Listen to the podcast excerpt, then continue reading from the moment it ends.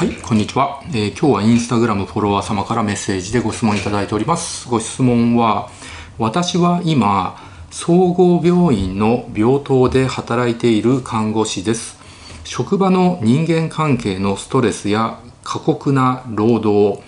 夜勤など不規則な勤務などにより体調を崩してしまい、美容クリニックに転職することを考えていますよくネットの口コミなどを見ていると美容クリニックの看護師は離職率が高いと書いてありますがこれって本当のことなんですか？もし本当ならそれはなぜですか？ご回答よろしくお願いいたします。っていうご質問なんですけど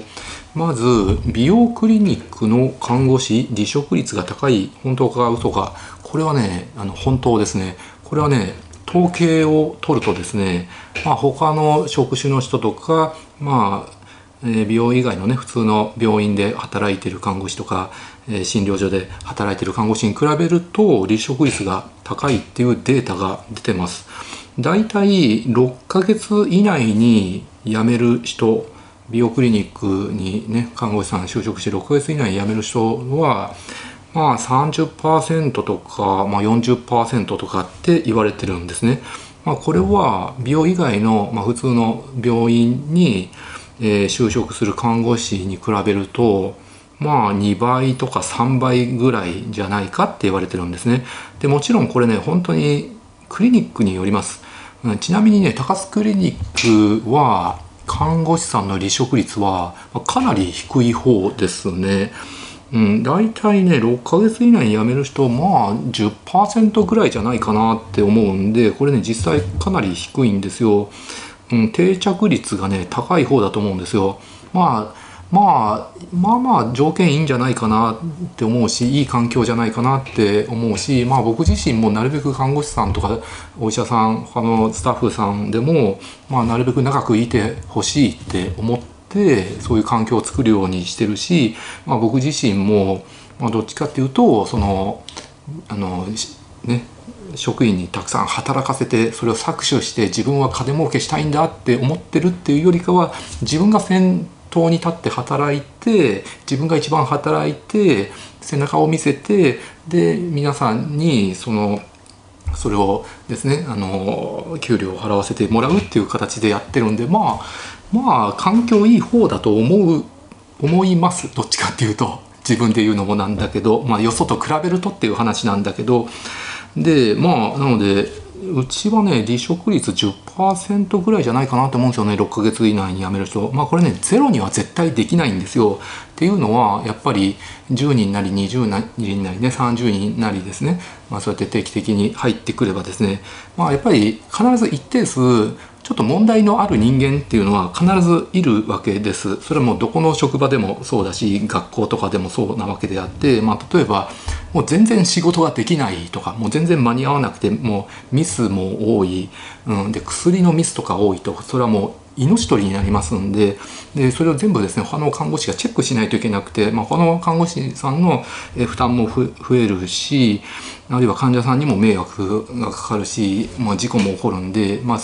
そういう場合ね大抵そのあの看護師さんみんながですねさすがにあの人やばいです。あの人を置いとくとそのうち事故起こりますしあの人を全部チェックしないといけないので向いてないと思いますって言って、まあ、そういう流れでごめんなさいやっていう感じで、まあ、3ヶ月のその3ヶ月以内にですねそのテスト期間の間に、まあ、やめてもらうっていうことがですねまれ、にあるんですけどでも本当にそれぐらいであって、うん、あとはね強いて言えば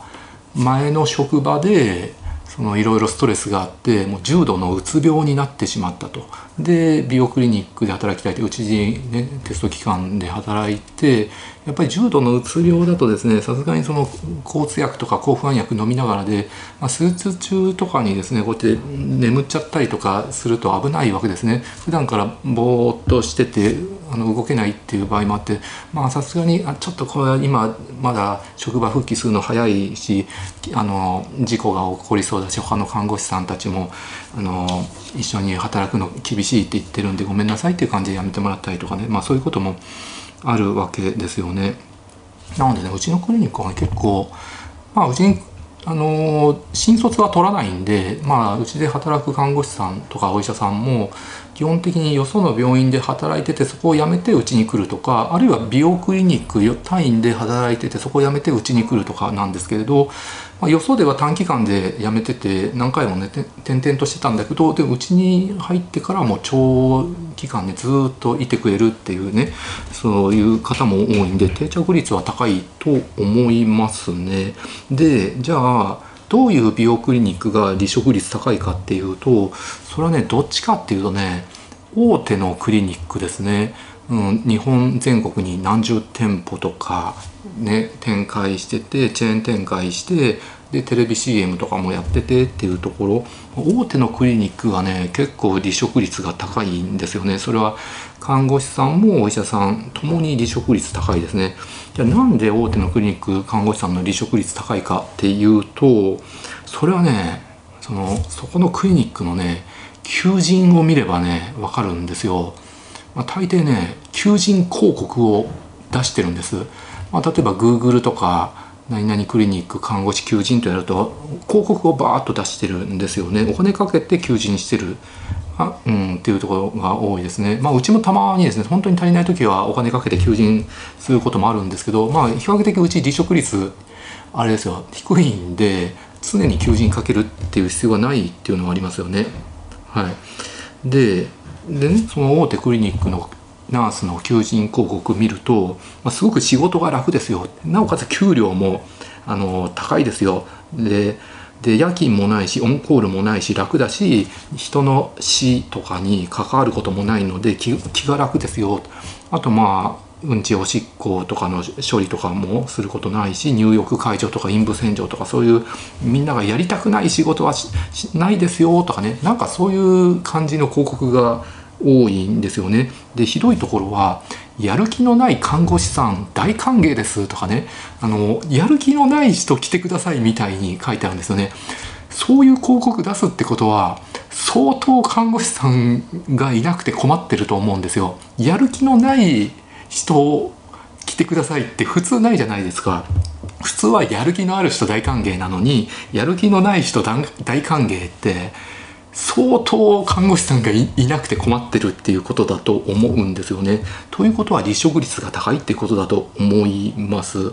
で他にもまあ楽しいですよって人間関係も良好ですよやりがいありますよってねいい人ばっかですよってねまあいいことばっかり書いてあるんですよね。となるとやっぱりそれを見てあのじゃあここで働きたいってね本気でその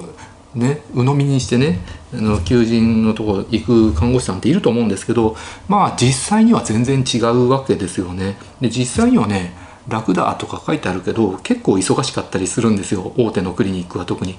だって大手のクリニックってあのテレビ CM とかやってて安い広告で集客しようっていうところが多いんですよね大手って。やっぱり結局大手ってお医者さんもなんか新人のお医者さんが多くてなんか研修医上がりでも大歓迎未経験者大歓迎ですとかねそういうふうに医者の求人もかけてるところが多いんでだから埋没法二重の手術2万9800円でできますよとかたるみ治療1万円からとかシミ治療2000円からとか安い広告打って出すんでで実際にはそんな安い料金で治療してもね赤字になっちゃうわけなのでランニングコストとかかかるから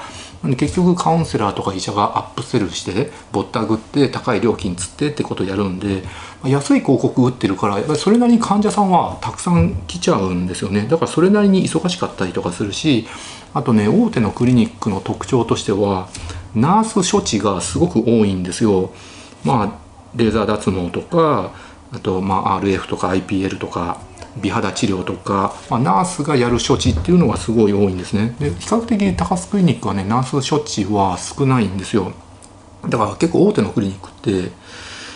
なんかダンス処置が売り上げの3割か4割ぐらい占めてるところが多いんですよ、まあ、特に脱毛がすごく多かったりとかするとね。高須クリニックはねナース処置売り上げの1%ぐらいなんで比較的少ないんででそのナース処置っていうのがね結構実は大変なんですよ、まあ、例えばレーザー脱毛なんかは、まあ、全身脱毛希望の人なんかはその看護師さんと患者さんが狭い部屋に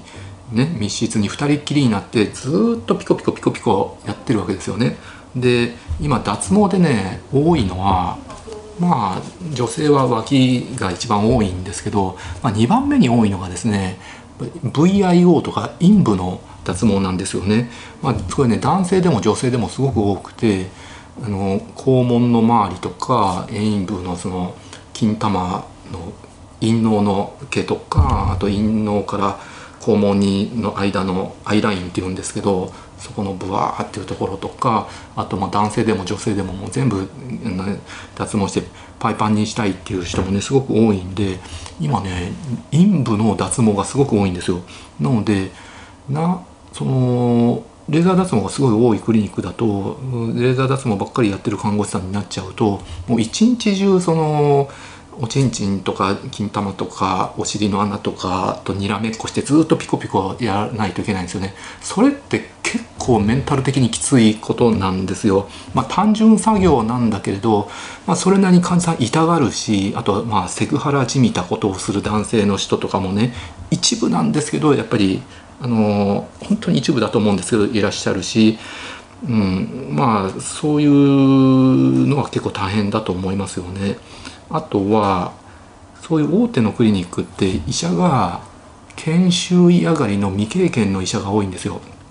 やっぱりそういうクリニックって医者に対しても求人で未経験者大歓迎で安くて稼げますよっていいこと書くんでその本当に楽して稼ぎたいだけのあんまり質の良くない医者が来ちゃってそうするとやっぱり手術の腕も悪くて失敗が多くて患者さんが泣いてばかりとか、まあ、ぼったくって申し訳ない、まあ、心が痛むとかもあるしあと本当にプライドの高いね手術室看護師のかんあの手術室し、ね、出身の看護師さんなんかだったら本当に下手な医者の手術つくこと自体がですねすごいストレスでイライラしたりとかすると思うんですよ。やっぱり上手な先生の手術にずっとついてきたのにもう新米のねもうプライドだけ高くて口だけうまくて下手くそな医者のですね手術ついてると本当にストレスになっちゃって、まあ、それでやめちゃうっていう人もいるんで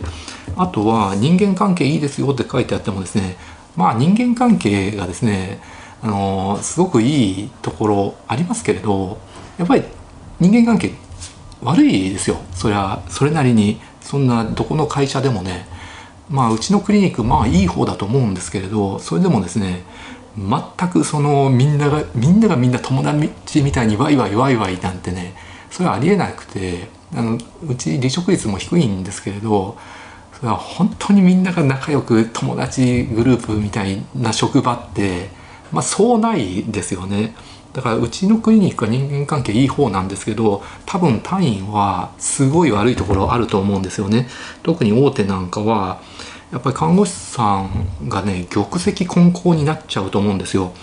うちのクリニックの看護師の求人とか医者の求人見てもらえばいいと思うんですけど楽して稼げるなんて一言も書いてないしむしろ楽して稼ぎたいだけの人は来ないでくださいっていう姿勢をとってて本当に美容の看護師として一生懸命やりたい人はやりがいのある職場なので是非来てくださいっていうスタンスを押してるんでだから楽して稼ぎたいだけの質のあの低い看護師さんとかお医者さんはそもそも来ないんですよ。やる気のある人しか来てないから。だから定着率が比較的高いのかなと思うんですけれど、まあ、看護師さんのねすごい数が必要なところ、まあ、大手のクリニックで医者もたくさんいてぼったくりもやっててナース処置がすごい多いところなんかはとにかく看護師さんの数がねたくさん必要なので、まあ、楽して稼げますよ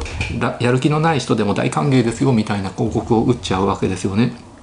そうするとねそういうクリニックって本当にその玉石混交の看護師さんになっちゃうと思うんです。っていうのは本当にやる気がなくて楽して稼ぎたいだけで、まあ、今までの病院でもね全然役に立たなくて怒られてばっかりで迷惑かけてばっかりでミスしてばっかりでってまあ言葉悪いんだけど使い物にならないような人とかあるいは手術室出身外科系の病棟出身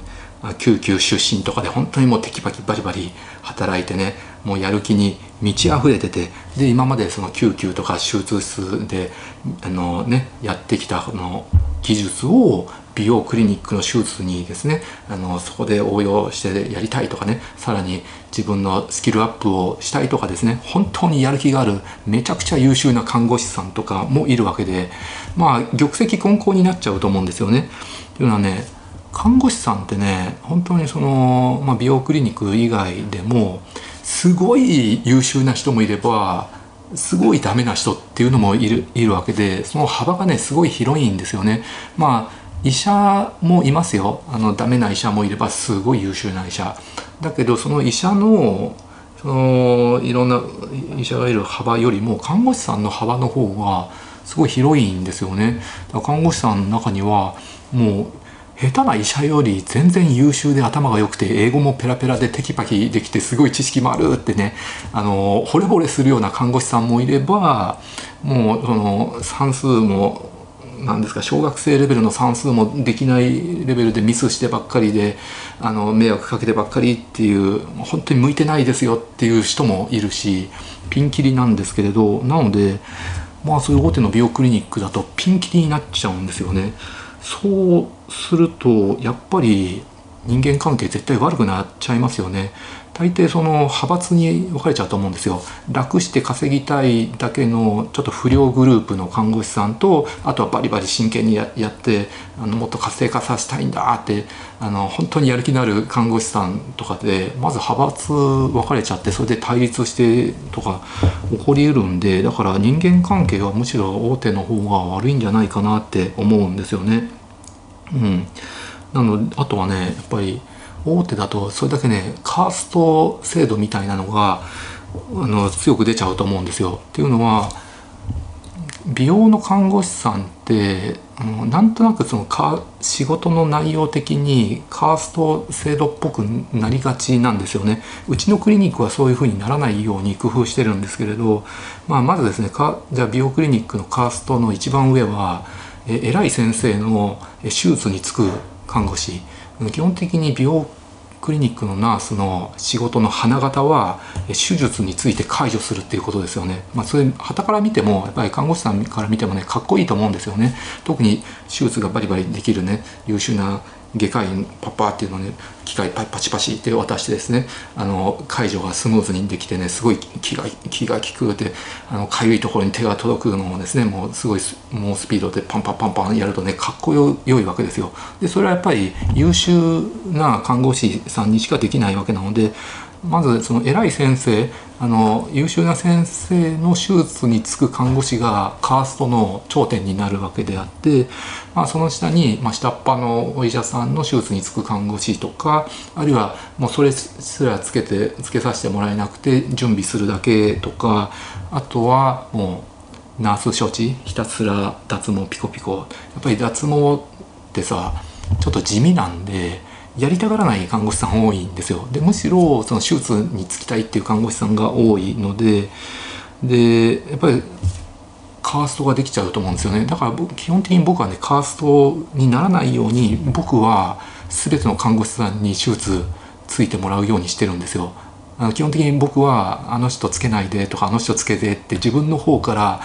オーダーするってことはしないです。そうするとやっぱりいじめを助長してしまうんですよ。やっぱり院長の手術に就く看護師っていうのは特別な看護師だっていう立ち位置になってその看護師がモンスター化してしまったりとかあるいは若くて可愛い看護師さんがたまたま優秀ででその人を僕が指名してあの人つけてって言うとその若くて可愛い看護師さんがベテラン看護師さんのいじめのターゲットになったりとかしてしまうってことがあるので僕は基本的に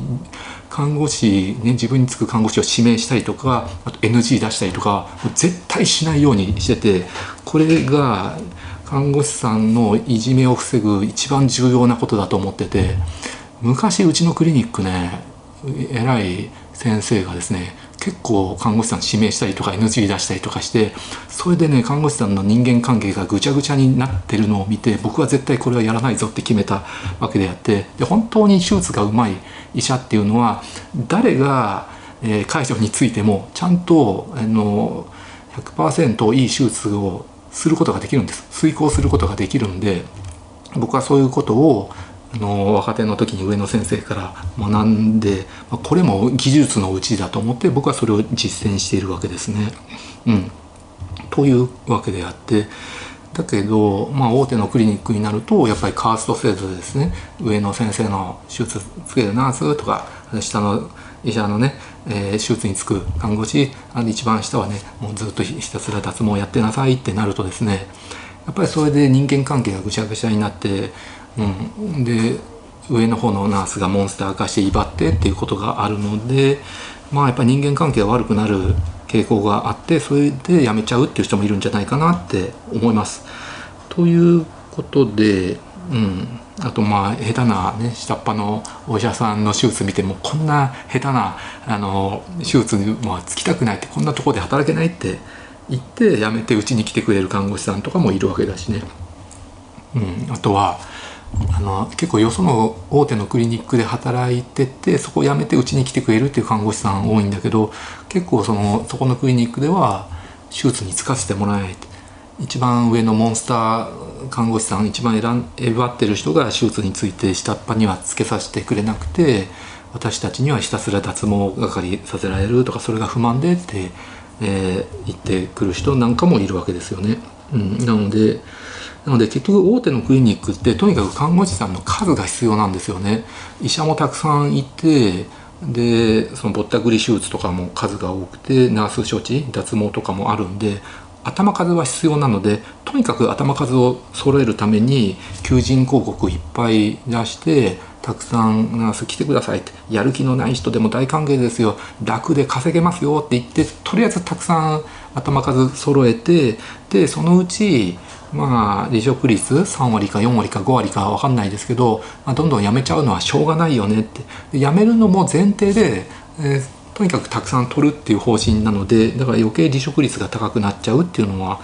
あると思いますね。はい、なのでこの質問者さん看護師さんなんだけど、まあ、美容クリニックで働きたくていい職場に就きたかったらまあやっぱり離職率を知るっていうこと大事ですよね。だから面接とかあるいはそこで働いてた看護師さんとかあるいは現役でそこで働いてる看護師さんとかに聞いて離職率どうなの？とかね、えー、聞いてみたらいいかなと思いますよね。あとね医者の求人見るのもありだと思います。医者の求人見て楽して稼げますよ未経験者大歓迎ですよって書いてあるところはまあろくな医者いないんでろくな医者がいないところは手術もあんまりあのレベルが低くて環境が悪いところであのいい看護師さんもいないんじゃないかなって思いますんでまあでもいいクリニックもありますんで、まあ、しっかり調べてから、えー、面接行ってね就職することをお勧めします。はい、というのが僕のアドバイスです。ご視聴ありがとうございました。